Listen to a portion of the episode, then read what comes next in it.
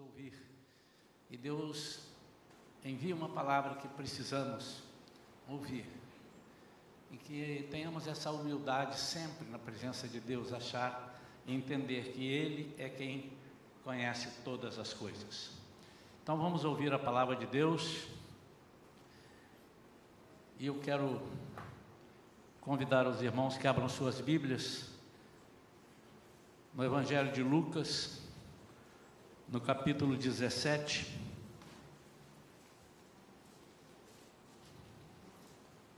Vamos ler a partir do versículo 11. Lucas capítulo 17, mesmo assentados, a partir do versículo 11. Diz assim: A caminho de Jerusalém, passou Jesus pela divisa entre Samaria e Galiléia. Ao chegar num povoado, dez leprosos foram em sua direção e ficaram a certa distância. Então, aos gritos, chamaram seu nome: Jesus, Mestre, tem piedade de nós. Ao vê-los, ordenou-lhes: Ide e mostrai-vos aos sacerdotes. E aconteceu que, enquanto eles caminhavam, foram purificados. Um dos dez, observando que fora curado, retornou louvando a Deus em alta voz e prostrando-se com o rosto em terra aos pés de Jesus muito lhe agradeceu. E este era samaritano. Então Jesus questionou: Não foram purificados todos os dez? Onde se encontram os outros nove? Não se achou nenhum outro que voltasse para render glória a Deus, a não ser este estrangeiro? Então Jesus declarou-lhe: Levanta-te e vai, a tua fé te salvou. Amém. Vamos falar com Deus. Pai querido, em nome de Jesus, nós queremos, neste momento, Senhor, concentrados em Ti, na Tua palavra, ouvir somente a Tua voz. Fala, Senhor, ao nosso coração de maneira singular, profunda, clara, para que nós possamos compreender exatamente da forma que Tu queres que compreendamos. Senhor, passa para nós a mensagem que o Senhor quer passar. Nós cremos que há algo especial, que talvez até saibamos, mas não estejamos nos lembrando. Por isso, Senhor, o Senhor tem autorização nossa para falar. Nós abrimos o nosso coração e pedimos: fala, Senhor, em nome de Jesus. Amém. Essa passagem é uma passagem riquíssima e foi uma das passagens que, embora nós, nós conheçamos, pelo menos os crentes mais antigos, né? Aqueles que se converteram há mais tempo já devem ter visto e ouvido pregar essa mensagem muitas vezes. E comigo não é diferente, já ouvi muitas vezes. E essa foi uma das mensagens que Deus, lá no leito daquele hospital onde eu estava, no CTI, lúcido, Deus me deixou lúcido para falar comigo, os irmãos sabem, várias coisas. E Ele me mostrou algumas nuances que estão aqui. E certamente, pode ser que você tenha ouvido falar sobre esses detalhes, mas ao meu coração valeu muito. Foi muito interessante o que Deus falou comigo. Não só nessa mensagem, mas sempre que Deus me falava acerca de qualquer mensagem, ele abria, interessante isso, ele abria e expandia com o que ele queria que fizéssemos. Não só entender a mensagem em si, mas o que ele queria e o que Ele quer que nós façamos. Dez leprosos vão a Jesus. Interessante isso. Diz assim: a caminho de Jerusalém passou Jesus pela divisa entre Samaria e Galiléia. E ao chegar num povoado, dez leprosos foram em sua direção e ficaram à distância. Por que, que ficaram à distância? Todos nós sabemos. Os leprosos não podiam se aproximar. Alguns deles tinham uma, uma marca, alguma coisa que chamasse atenção, às vezes tinham até um sinete, mas eles eram obrigados a, se alguém se aproximasse, eles dizerem impuro, impuro, para que a pessoa não se aproximasse mais e se afastasse. Né? E eles vão a Jesus, mantendo aquela certa distância, respeitando os ritos da lei, eles estavam ali certamente obedecendo a lei, a lei de Moisés, e esse assunto ele é disciplinado lá em Levítico, em vários capítulos fala um pouquinho de cada, mas o capítulo 14 fala exatamente tudo a respeito dos leprosos, como é que eles deveriam se comportar e no caso de serem curados. Então, eles chegam a Jesus e gritam para ele: Mestre, tem piedade de nós. A primeira coisa que me chama a atenção é que, embora Jesus não fosse para eles o Messias ainda,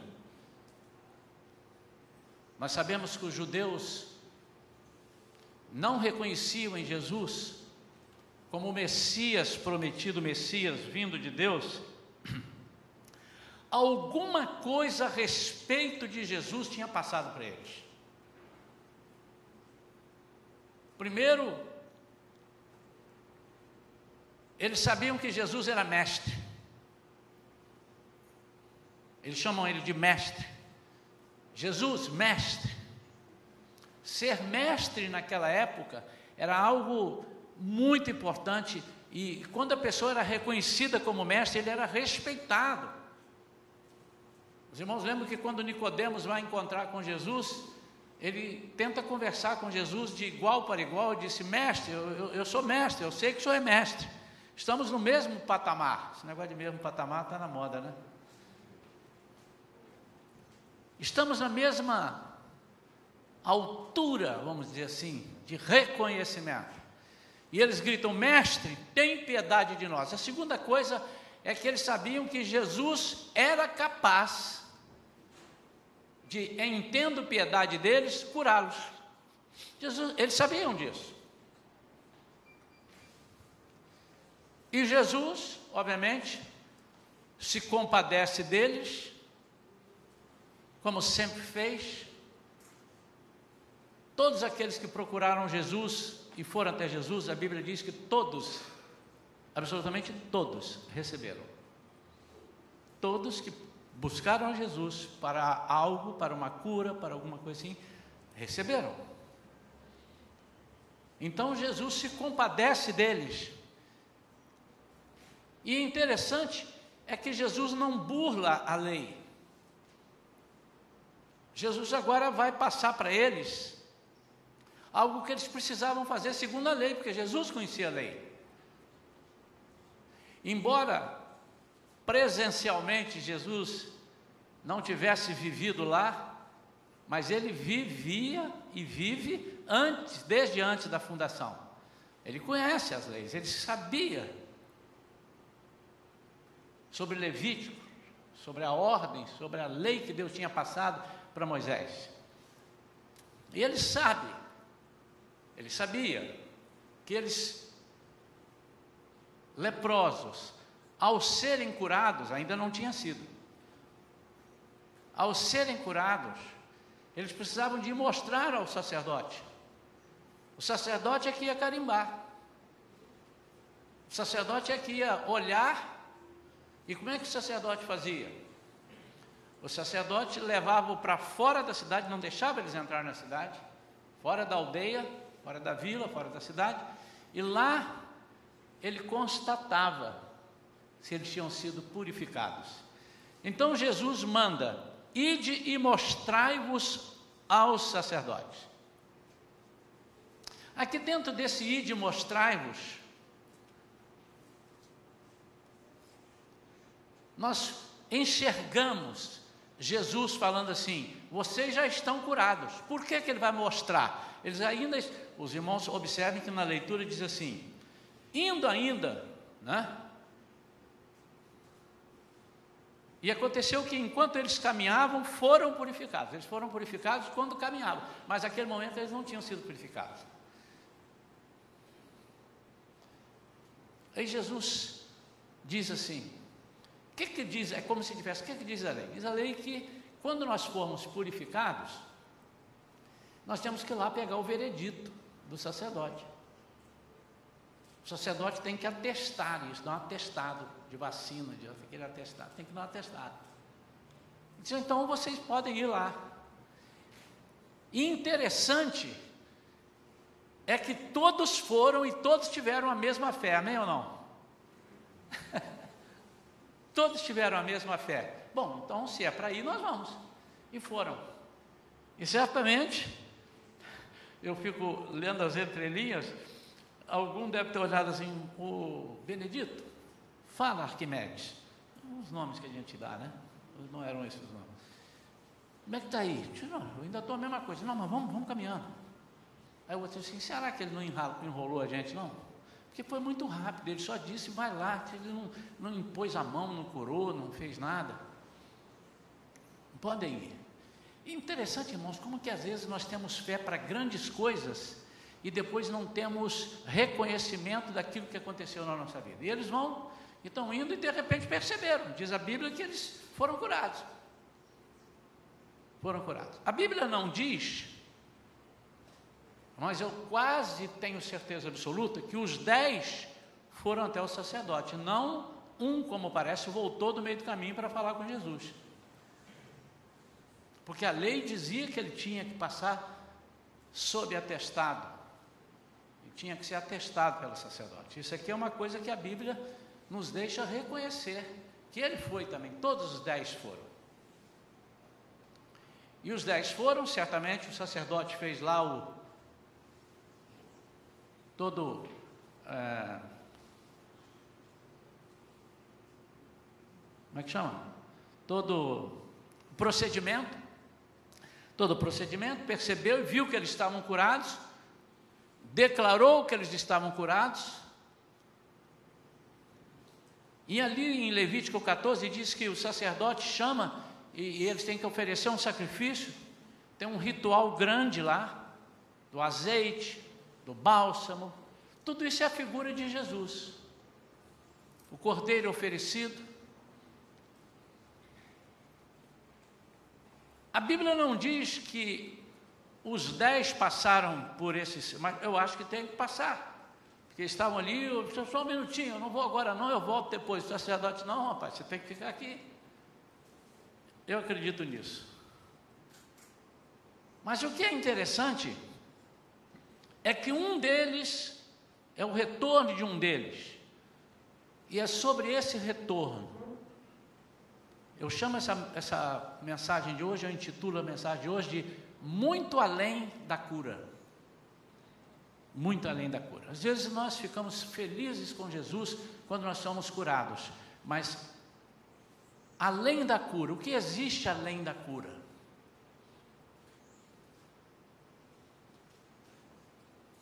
Eu não sei quantos irmãos já estiveram hospitalizados. Eu, em toda a minha vida, fui hospitalizado uma vez, dois dias para quebrar pedra nos rins, só dois dias. E uma outra vez eu fiquei cinco dias no hospital lá nos Estados Unidos. Eu cheguei lá para fazer um trabalho na noite seguinte. Eu fui internado, passei mal, fui internado no hospital, fiquei cinco dias. Fiquei de domingo Domingo, segunda, terça, quarta, quinta, sexta. Seis dias no hospital. Mas nesse eu fiquei 30. E eu não sei se você, ficando ou não no hospital, você tendo tido uma enfermidade ou um problema a ser resolvido, não necessariamente uma enfermidade, mas Você estando diante de uma questão, seja o seu lar, seja o seu trabalho, seja alguma coisa que estivesse te incomodando, tanto te desestruturando, se você percebeu além da cura, eu vou chamar de cura, porque mesmo que tenha sido um problema de ordem financeira, de ordem familiar, é uma cura. Eu não sei se você consegue ir além da cura. Entender e ler o céu. A, a Bíblia nos deixa em algumas situações oportunidade, nos dá algumas, em algumas situações oportunidade de lermos e enxergarmos além daquilo que está acontecendo. Além da cura, além do problema. Quando Jesus pergunta aos discípulos: Quem dizem aí as pessoas que é o Filho de Deus? Uns dizem que é Jeremias, outros dizem que é Elias. E Pedro disse assim: e ele perguntou: E vocês, quem dizem que eu, que, eu, que eu sou? Que é o Filho de Deus que eu sou? Tu és o Cristo, o Filho do Deus vivo. E ele dá essa letra. Bem-aventurado és tu,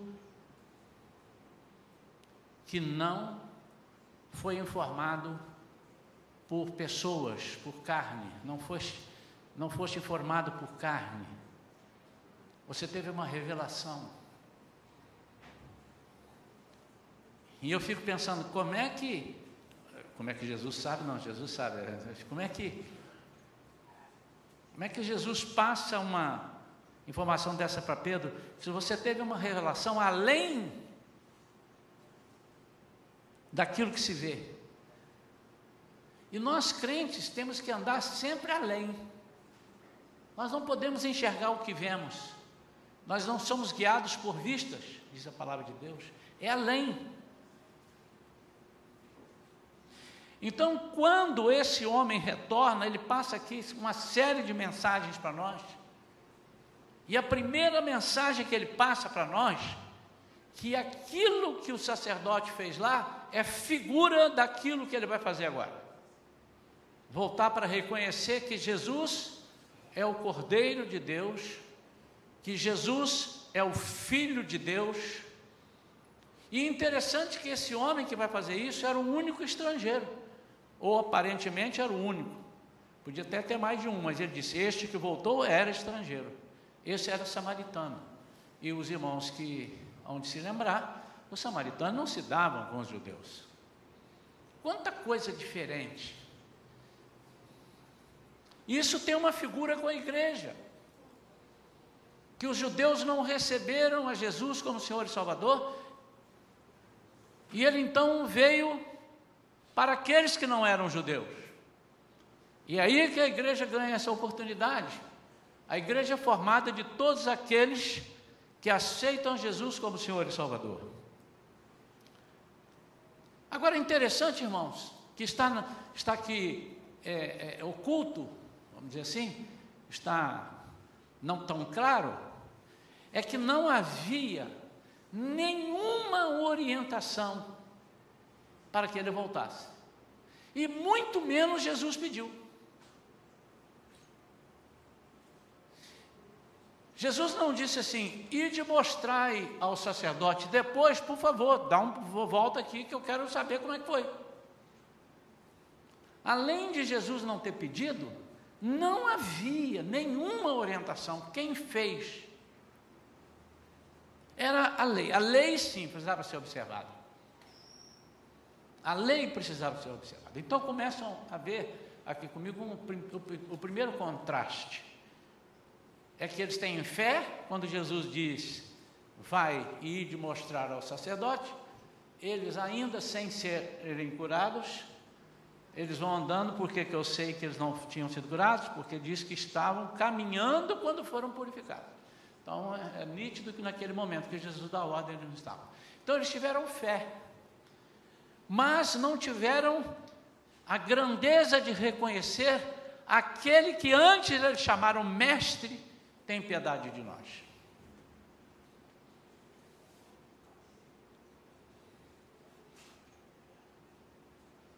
Essa palavra que Jesus diz aqui, onde é que estão os outros? É muito mais do que. Cadê aqueles ingratos? Eu não creio que Jesus estava chamando, cadê os ingratos? Mas ele estava dizendo assim, mas tão poucos, o poucos aqui é um só, então pouco, né? entre os dez, só um entendeu? Entre todos vocês, só um entendeu a profundidade do que, que eu estou fazendo aqui. Quem sou eu?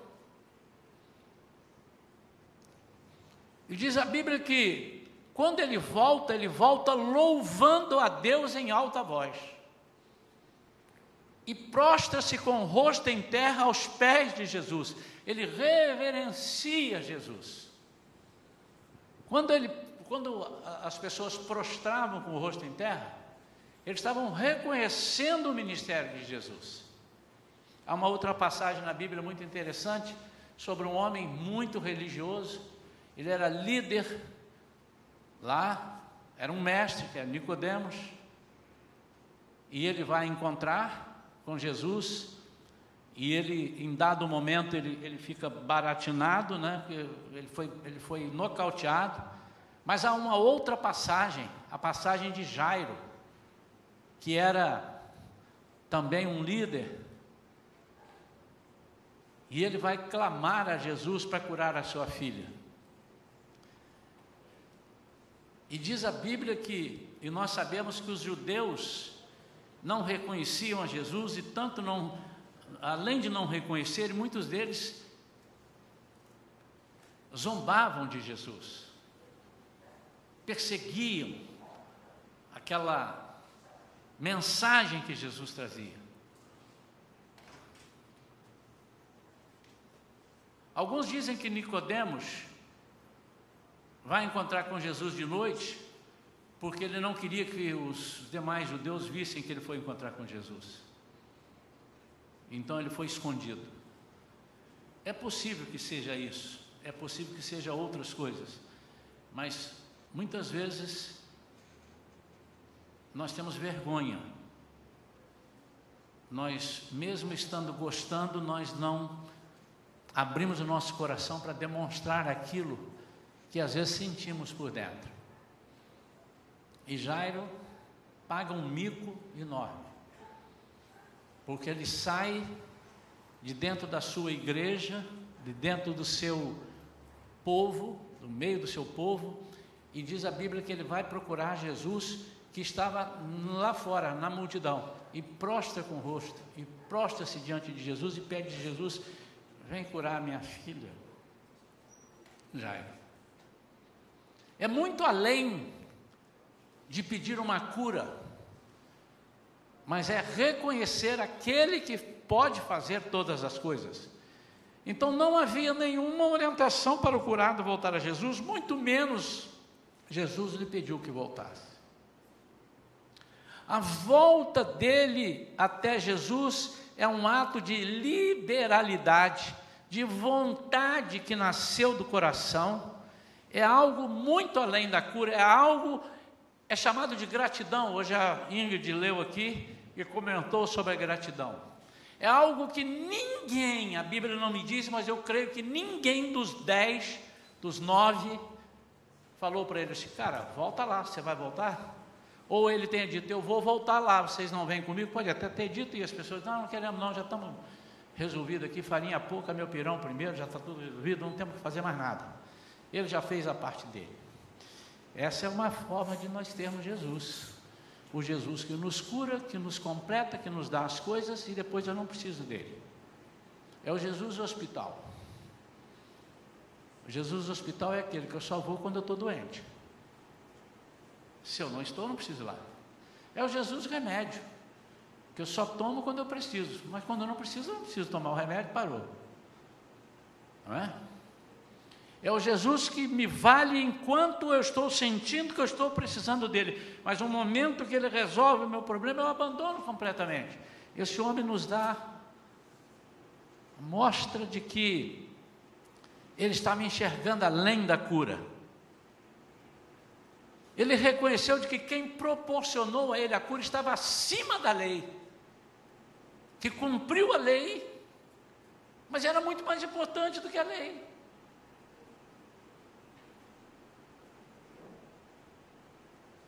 Note que o sacerdote constatava, e depois aqui, se você ler lá em Levíticos, não precisa ler agora para não desviar aqui a atenção, mas se você ler, depois leia, é interessante. Ele leva para fora da cidade, constata, e depois ele começa a chamar e pedir as coisas ali, ó, o, o cordeiro, às vezes um pombinho, se a pessoa não tinha condição, era pobre, e o azeite, o bálsamo, ele vai fazendo tudo ali fora para agradecer e esse homem, quando ele volta, ele volta reconhecendo que apesar de todo aquele processo que foi feito, o que resolveu mesmo foi a palavra de Jesus. E ele volta. O Marcelo conseguiu ali uma figura. A Bíblia não, não me diz que ele abraçou ali como estava, mas essa é uma ilustração. Pode ter sido se não tivesse com Covid, né, então podia abraçar, né? E eu creio que aquele homem ali, ele prostrou com o rosto em terra, e se ele me ameaçou dar um abraço, Jesus já abriu o braço assim e já disse: Vem. E ele deve ter ido. Foi um ato de amor, algo que ninguém precisa pedir, nasce espontaneamente. Nós devemos fazer as coisas para Jesus com amor e com espontaneidade, com alegria. Aqui ele está demonstrando que a, a, Bíblia também não me diz qual era a distância, onde esses camaradas foram para encontrar esse sacerdote, mas não foi dali do lado. Certamente estavam a uma distância um pouco considerável. E ele, ele faz isso com alegria, sem que seja necessário alguém mandar. Eu quero, essa parte final da mensagem, bater sobre essa tecla, sobre a alegria de reconhecer Jesus. A primeira vez eles vêm a Jesus e dizem: Mestre, Jesus, mestre, tem piedade de nós. É algo mais ou menos formal. Mas quando ele volta, ele prostra com o rosto em terra, e eu vou considerar que essa figura estava certa, Marcelo, e ele dá um abraço em Jesus. A formalidade foi toda embora e ele faz algo que está no coração dele. E eu comecei a meditar e foi aí que Jesus me passou essa mensagem lá no hospital. Ele disse assim: está faltando, eu tenho sentido falta das pessoas que fazem as coisas para mim, para que apenas eu veja. E aqui nós vemos mais um detalhe: os nove ficaram lá, o povo, a festa estava acontecendo lá. E mata um cordeiro, traz o azeite, leva o bálsamo, faz a festa, arma o altar, a festa estava acontecendo lá. E ele vem a Jesus, abraça Jesus, prostra com o rosto de terra e diz: Eu reconheço que o Senhor é quem fez. E Jesus falou para mim claramente: Eu preciso de pessoas que reconheçam que eu sou capaz de fazer todas as coisas e estou acima de todas as coisas. Mas que as pessoas venham com amor. Venho com alegria. E ele me disse: Eu não estou te curando aqui porque você é bom, porque você é bonito, porque você é um pastor. Até porque há pastores, amigos meus, que faleceram. Não sei explicar isso para você, meu irmão. Existem algumas coisas que eu brinco que eu estou anotando num papelzinho para levar lá e chegar no céu e dizer, Senhor, me explique isso aqui que eu não consegui entender. Há coisas que nós não conseguimos entender. Então ele não me curou por isso. No meu caso, eu quero falar do meu caso específico. É para que eu entendesse o sentido da cura. E todo momento que ele, e ele não me curou apenas do Covid, ele me curou de outras coisas. Ele me fez uma purificação completa, ele mexeu no meu pulmão que eu não sabia que tinha problemas lá do passado. Mas ele disse: Eu preciso que as pessoas façam isso espontaneamente. Em 2 Coríntios 9,7, 9.7, 9, versículo 7, é um, um versículo que as pessoas usam muito para ofertas. E não deixa de ser oferta. Quando eu vou a Jesus, eu estou ofertando a minha vida a Jesus. Deus ama o doador que contribui com alegria. E eu quero trazer essa contribuição e tirar apenas do campo da oferta, como muitos que contribui. Como você tem contribuído para que Jesus seja reconhecido como dono da cura, o dono da libertação e que está acima de todas as coisas. Qual é a sua contribuição? Muitas vezes nós contribuímos porque pedem, nós contribuímos porque nos exigem, nós contribuímos porque as pessoas vão ficar zangadas se nós não contribuirmos. Algumas vezes eu já ouvi, ó oh, pastor, eu estou fazendo isso daqui por causa do senhor, tá? Eu digo, deixe de fazer agora, porque isso não está tendo nenhum valor. Ou alguém diz assim: Olha, eu estou aqui na classe de, de homens dirigindo por causa de você, eu estou vindo aqui por sua causa. Ó, por tua culpa, por tua causa eu fiz isso e deixei de fazer aquilo. E por tua culpa eu estou indo embora.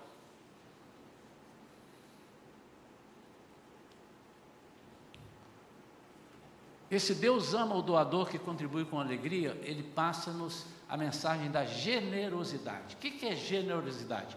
Eu ser generoso é eu oferecer qualquer coisa, seja minha oferta, seja a minha vida, o meu trabalho, seja a minha admiração, seja o meu culto, seja o que for, eu oferecer porque eu quero oferecer e ninguém está pedindo que ofereça.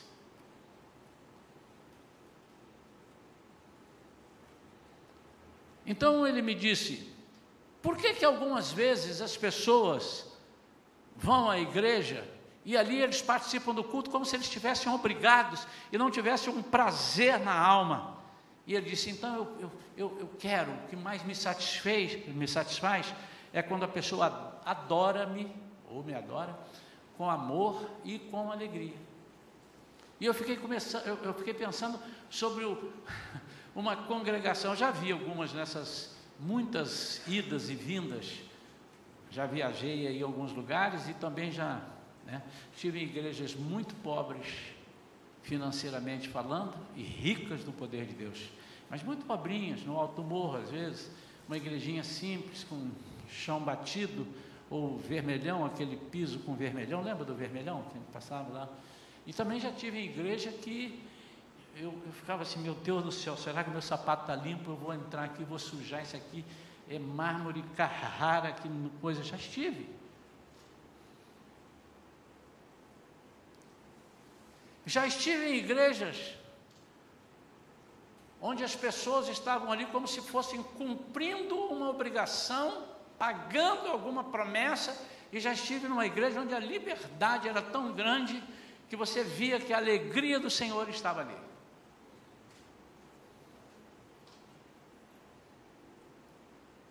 Sirva a Jesus com amor e alegria. O que Jesus quer é que nós estejamos no culto. É, hoje em dia, não dá para ver as pessoas que estão sorrindo, estão todos de máscara, né? Mas eu imagino assim, interessado. Eu fiquei pensando, quando Jesus começou a falar isso comigo, eu fiquei pensando, numa peça de teatro, que você vai, teatro que crente pode ver, né? Não de Ari Toledo, essas coisas não pode não. Mas uma peça de teatro, né? Que você possa ver, algo de cultura, um, um bom filme. Né? E como é que você assiste o filme?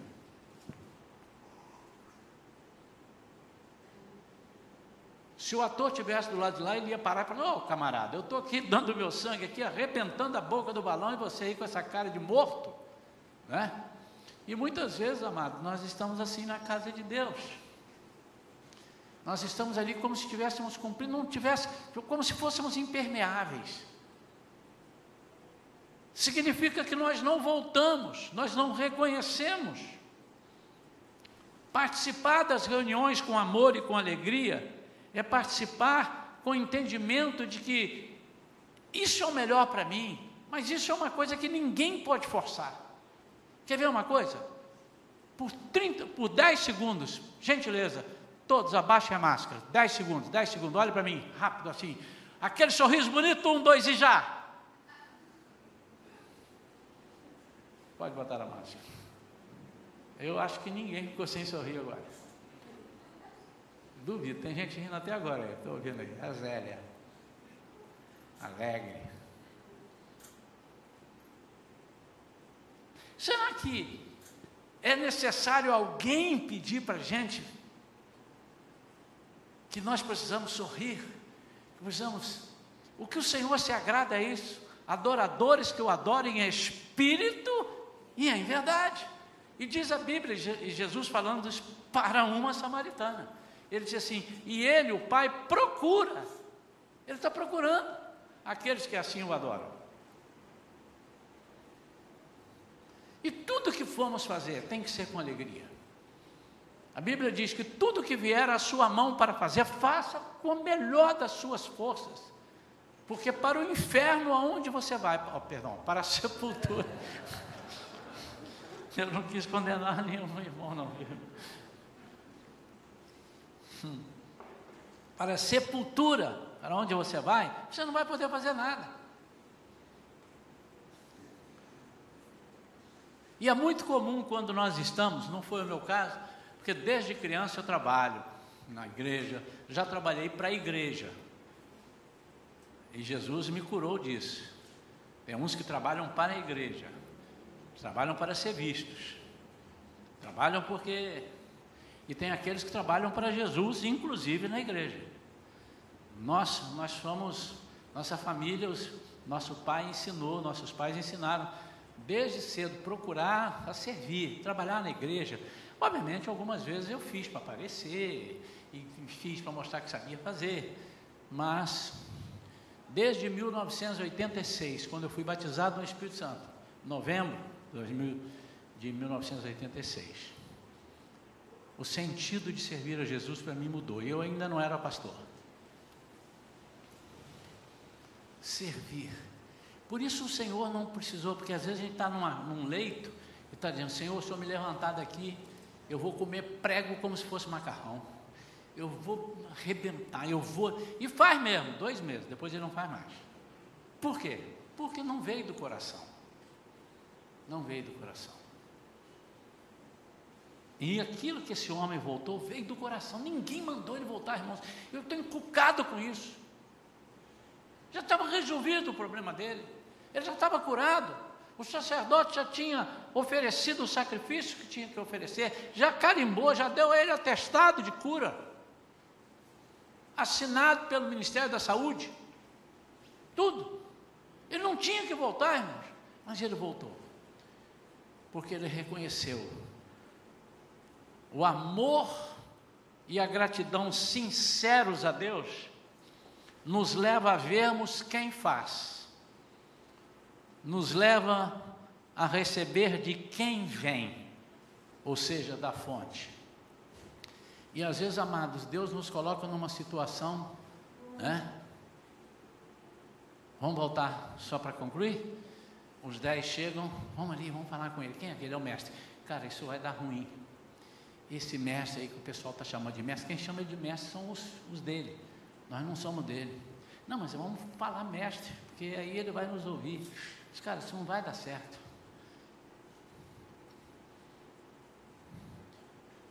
Esse homem aí tem um monte de, de reclamação contra ele, diz que ele está entortando tudo aí, que o evangelho dele é um negócio. Não, não dá certo.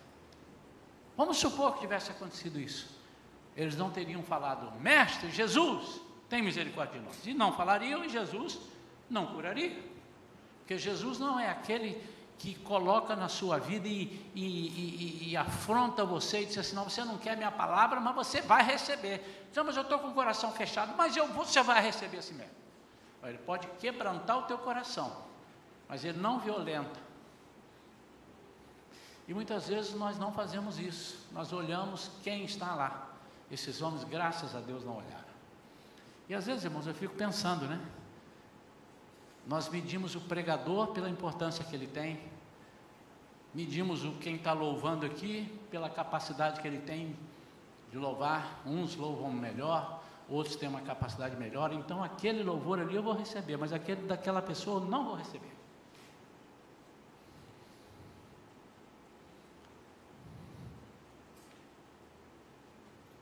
Às vezes um, um, pregador, e se você sabe então que o pregador tem alguma formação especial, você faz tudo que ele pede, mesmo que ele esteja falando mentira, mesmo que ele esteja pregando uma coisa dele, você passa até não observar mais. Falou para você é lei. Inclusive se ele ensinar alguma coisa errada, mas foi fulano que falou, está certo. Mas às vezes é um pregador um pouquinho mais fraquinho na, na oratória, e a tendência, a primeira tendência é que nós não ficamos dentro do templo, a gente sai de vez em quando e tal, porque não estava nos prendendo atenção. Por quê? Porque eu estou olhando o Jesus que os discípulos, perdão, que os judeus não queriam. Mas não importa se querem ou se não querem, eu, eu, eu ouvi dizer que esse homem está curando aí para lá e para cá, para cima e para baixo. Esse homem está fazendo, tanto que eu vou falar para ele: Jesus, tem misericórdia de nós. Quem sabe esses dez chegaram e disseram assim: Nós vamos lá procurar esse Jesus, porque essa lepra não vai embora. E alguém disse assim: Mas ele, como é que ele vai aceitar? Não, não, vai lá e fala com ele. Fala só assim: ó, Jesus tem misericórdia, porque eu li, estava lendo aqui, que o Senhor é misericordioso e que a sua misericórdia se renova a cada manhã. Vai lá, usa isso.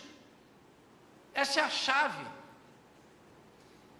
Então eles não, eles não quiseram saber naquele momento que Jesus era esse, se era o Jesus que os judeus estavam malhando, ou se era o Jesus o Filho de Deus. Se eu tenho um problema, eu vou até eles. E um deles volta e disse assim: ele dá ele passa para nós a mensagem de que ele disse assim: Eu não quero mais deixar de te seguir, Jesus.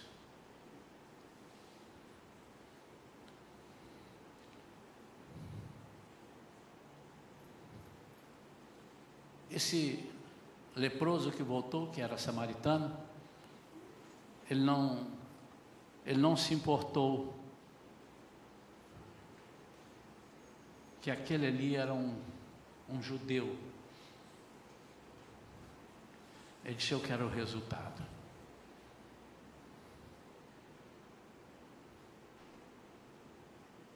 Eu quero o resultado. E uma das coisas que Deus me falou lá foi disse assim: te surpreendi, né? Mas não foi só você que eu surpreendi, não. Surpreendi a igreja toda.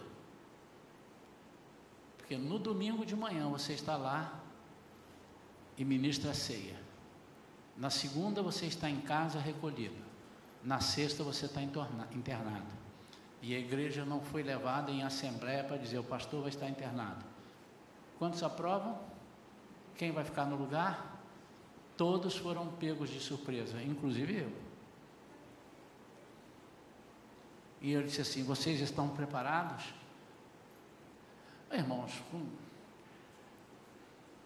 queria que os irmãos entendessem. Eu tenho quase certeza que se eu não voltasse, alguns irmãos não estariam aqui na igreja, iriam mudar de igreja. Tenho quase certeza. Perdoe a minha petulância, irmãos.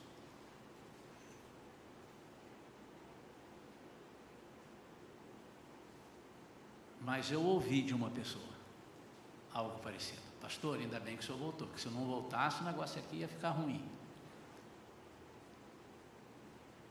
E eu pensei, meu Deus, por isso é que essa igreja talvez não, não tenha decolado. Porque as pessoas estão adorando quem está fazendo. Não estou necessariamente sou eu. Mas de repente as pessoas podem achar que o melhor louvor é quando a Vivian ministra ou quando a Valentina ministra, o melhor louvor é aquele que vem do alto, não interessa a boca que está pronunciando. A pregação, eu falo assim, o perilo vem aqui pregar e prega assim, irmãos, Jesus é bom. E nós temos que entender que Jesus fez assim. Ele não levanta a voz em hora nenhuma. Será que ele está errado? Que eu tenho que dar uns pulinhos como eu? Eu tenho dito aos pregadores: prega aquilo que Jesus falar para você do seu jeito, porque essa é a coisa que Jesus quer, cada um pregando de um jeito, porque essa é a multiforme sabedoria de Deus. Que nós tenhamos no coração esse desejo de adorar a Deus espontaneamente e entender que a mensagem não está vindo do Isaías, nem do Augusto, nem do Perilo, nem da Vivian, nem da Adelaide, mas nem da pastora Vera, mas a mensagem está vindo da parte de Deus, ainda que você não entenda no início, mas receba. Receba. E com alegria. Quando as máscaras caírem, isso não tem nada a ver com o ditado, oh, a máscara vai cair, tem nada a ver com isso. Quando as máscaras deixarem de ser usadas, eu anseio por ver a igreja comendo e alegre. Como os irmãos estão diante de um prato de comida gostoso. Eu já fui a algumas festas e quando chega assim, ó, picanha ou então camarão empanado, uma lagosta, um salmão, os irmãos não comem assim. Mas eles comem assim, uau, hum, esse salmão, que é isso, hein? Iau! O torresmo, aliás, irmãos, Jesus me curou do torresmo. Sexta-feira eu fui almoçar, fui comer, botei uns seis torresmos no meu prato. Comi um, não gostei, comi dois, passei mal, larguei, devolvi o prato com quatro torresmos. Cura, o Senhor me curou. Mas, às vezes, nós estamos ali na nossa comida e estamos assim. Eu fui a uma igreja, e agora já fechei, lá nos Estados Unidos, uma igreja de portugueses, lá nos Estados Unidos. E eu lá disse, isso tem uns 20 anos. A Vivian e a Thaís estavam comigo, a Vera, elas eram adolescentezinhas. E eu disse assim: o dia que eu for pastor, eu quero ser pastor de uma igreja assim. Irmãos, eles ficavam assim, ó, e o pregador pregando. eu era um dos pregadores, eles fizeram isso com todos. E o pregador pregando, e eles. Aí de vez em quando levantava um yes! O português falava yes, mas tudo bem. E ele falava, estava nos Estados Unidos, né? O glória! Levantava.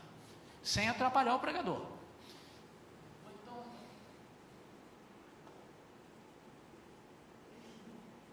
assim, e sentava, mas todos assim. E eu falei, caramba, eu quero, eu quero ter uma igreja assim. Irmãos, pode ser que eles estejam da boca para fora, alguém aí pode estar dizendo, pastor, pode ser que da boca para fora. Irmãos, pode, mas ó, todos. Mas isso não cabe a mim julgar. O fato é que eles louvando e falando, Amém, glória a Deus, Amém, Amém, sim, Senhor. Ou então não precisa falar, mas está ali assim compenetrado, o diabo está vendo. E ainda que seja da boca para fora, se eu solto, louvado seja Deus, da boca para fora, o diabo vai ouvir, louvado seja, porque ele não conhece o nosso coração. Ele só conhece o que falamos. Quero orar pela sua vida para que você seja esse leproso curado, que voltou, e que você demonstre alegria, que você veja as necessidades que o Evangelho precisam colocar para você, colocam para você que você precisa fazer, seja trabalhando na igreja, seja trabalhando a serviço do Rei em outro lugar, mas que você tenha no coração algo que ninguém precisa te pedir. Ninguém precisa te pedir.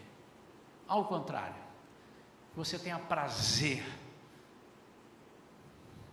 Que você nunca abra sua boca para dizer, está é, pesado, está ruim, está difícil, está pesado. A obra do Senhor não pode ser pesado para ninguém. Se tiver pesado, tem alguma coisa errada porque ele diz que o meu jugo é suave. Se tem uma, alguma coisa na sua vida, não é o jugo de Deus, é o jugo do diabo, ou é o jugo humano, um dos dois. Porque ele diz: o meu fardo é leve e o meu jugo é suave.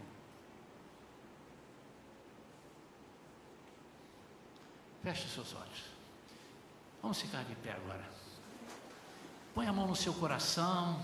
Se você não quiser também não ponha, mas fique compenetrado nessa palavra, Pai, em nome de Jesus.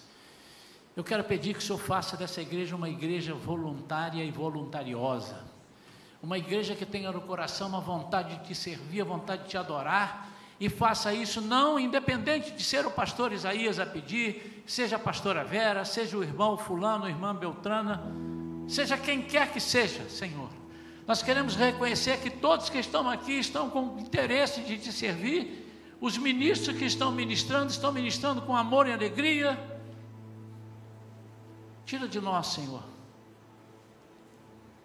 todo senso de crítica destrutiva e coloque em nós, Senhor, um olhar não no judeu que não se dá com o samaritano, mas no Filho de Deus que merece toda a honra, toda a glória e todo o louvor. Nós oramos, Senhor, por cada vida aqui. Se alguém estiver passando por momentos difíceis, Senhor, cura por misericórdia. Cura, Senhor. Arrebenta, Senhor, as cadeias que prendem os teus servos de te louvarem e de te adorarem. Nós oramos crendo, Senhor, que o Senhor está fazendo algo diferenciado neste domingo. Em nome de Jesus. Amém. Amém. Graças a Deus. Olhe para quem está perto de você, de